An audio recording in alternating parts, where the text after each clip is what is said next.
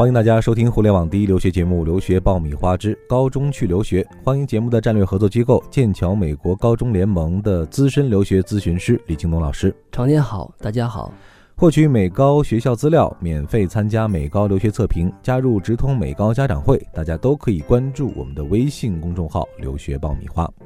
李老师，在您平时工作当中啊，我想肯定很多家长会提到这样一个问题，就是高中在哪儿不是读，我为什么非要跑去美国读高中啊？读了这个高中之后，对我孩子未来到底能有多大的增值或者多大的帮助？所以，我们今天来分析一下美国高中和国内高中相比，到底有着哪些方面的优势？这个优势实际上有不少。家长如果是把孩子送到国外去读这个中学，实际上就是给他找了一条呃未来通往美国的顶尖大学的一个捷径。嗯，美国大学招收学生的时候，最看重几个条件，最重要的那个 GPA。嗯，GPA 呢，实际上是美国。呃，学校里面记录学生平时学习的一切的一个综合的一个成绩，很重要的指标啊，对，非常重要。这个占百分之五十几的这样一个权重，就是你升大学的时候，大学最看重这个，因为整个美国中学的教育目标就是给他们提供很好的生源，嗯，所以他们这个信用体系，包括这个送生渠道是很通畅的，嗯，所以他们认可。但是呢，对于非美国学校的学生，那个这个 GPA 很多时候。美国大学会打一个大大的问号，嗯，尤其是有一些学校会给学生提供一些假的成绩单，嗯，所以这都造成了一些信用上的缺失。所以在这一点上，就是大学最认可的这个权重上面，你去美国中学，你的所有的表现都可以很好的展现在大学的招生官面前。嗯，对于这一点呢，其实很多家长可能会有误解哈，或者听一些说法说，哎，美国大学，呃，对中国学生有歧视啊，啊，或者等等等等。但从根上来说，可能就是我们刚才李老师所谓讲的这个，呃，信用体系的问题啊，对，或者说这个成绩可信度的问题是啊，确实很多之前国内学校，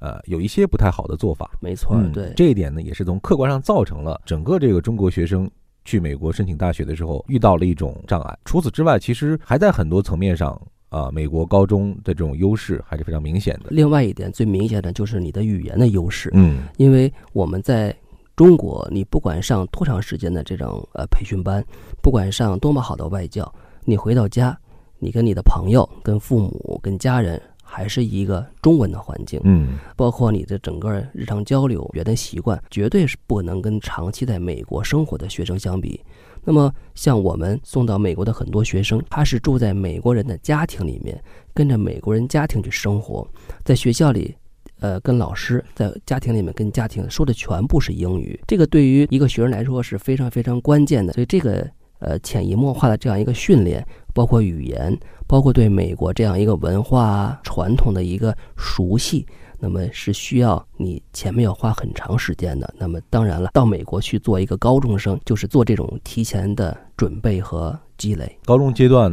语言学习的能力，包括对于文化的接受的能力。呃，应该说都是相比较大学生来说更快一些，那或者更容易一些。对，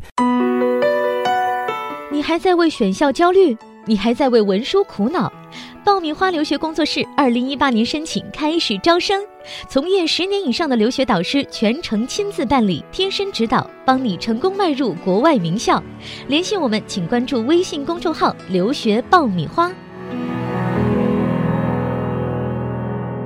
那从学校内部来讲呢，可能还有一点是比较重要的，就是课程的设置。没错，对，因为学制的这种衔接，呃，美国高中到美国大学，呃，应该是一个很体系化的一个东西。是，在美国的整个教育系统里面，它有一个划分，所有的小学、初中，呃，加上高中。都算作大学的学前教育，嗯，都是为学生做大学生做一些提前的一个知识储备，包括一个技能储备。整个的从小学、初中、高中的整个的教学模式跟大学都是一模一样的，包括你怎么写论文。包括怎么写作业，包括怎么给你记考评系统，嗯，所以他是从小就训练成把你按照大学生的这样一个模板去训练。从中学的时候提前去美国上学，那你对整个的一个教育系统的一个适应是完全完全不一样的啊。另外一点呢，就是比如说像这种呃，我们之前也讲过，美国的高中里面会设置很多的特色课程和体验课程，都会记录到学生的个人档案以及未来的升学的这样一个档案里面。美国的高中的学校。不单从这种学术方面让你呈现出一个个人的特点，也会在学术之外直接呈现出你的个人特点，不会让你是一半儿人。在我们这边只看一个学术成绩，实际上看学生看的不是很全面。更主要的可能是对孩子主观的这个内在的这方面也会有很多的改变。没错，比如说很多人都会觉得孩子去读美高之后会更外向，他会有更主动的去接触外界的这样一些愿望和需求啊。另外，他会获得很多新的技能啊，比如说呃一些面试的技能，自己去积累人脉的技能。是，这些可能就是在美国就读根植于他文化当中的这种因素基因啊，对于中国孩子的一种改变。这里是互联网第一留学咨询分享节目《留学爆米花》，欢迎继续收听哦。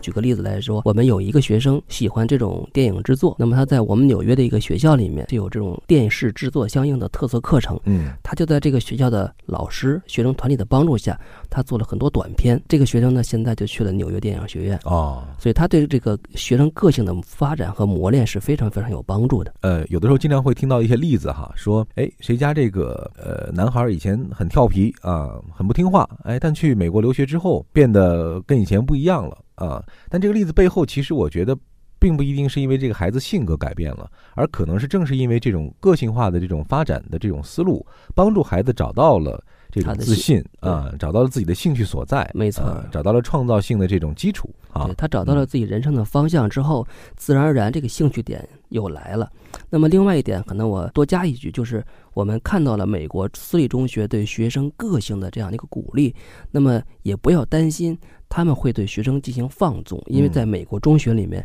都会有一本很厚的校规，薄一点的五十几页，多一点的一百多页。这个校规上面规定了学生的方方面面，包括你见教师时候打招呼的样子，都会规定你。嗯，所以大家要放心，我们的学生在美国的私立学校里面被管理的一定是比这边还要更严厉一些。嗯，他们就保证了这些学生在发挥个性、学习知识之外，他们的人生观、价值观。呃，起码是正面的。嗯，一方面是培养你的自律的能力，是；同时呢，又鼓励你去，呃，张扬自己的个性，是发挥自己的优点。对，所以孩子在美国读高中的话，他可能真的会遇到一种非常彻底的改变，完全脱离于自己以前成长经历或者文化环境的一种改变。嗯，当然，我们也期望。呃，所有去读美高的孩子都能够顺利的完成这样一种蜕变。我们见到的大部分回来的这种美高的学生，跟我们送出去的时候都是不一样的。那咱们呃总结一下哈，不管你是基于呃想让孩子未来上一个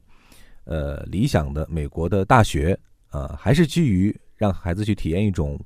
新的文化、新的环境，让孩子更充分的去认识和发挥自我啊，选择去美国读高中。都是一个非常明智的选择，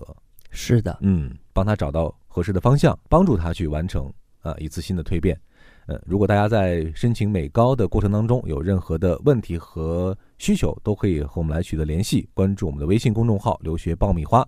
同时呢，也可以参加我们的直通美高家长会，参加免费的。美高留学测评，帮助你和孩子找到未来美高申请的方向。好了，这期节目我们就聊到这儿。再一次感谢节目的战略合作机构剑桥美国高中联盟的李金东老师，谢谢长天，谢谢大家。嗯，下一期再会。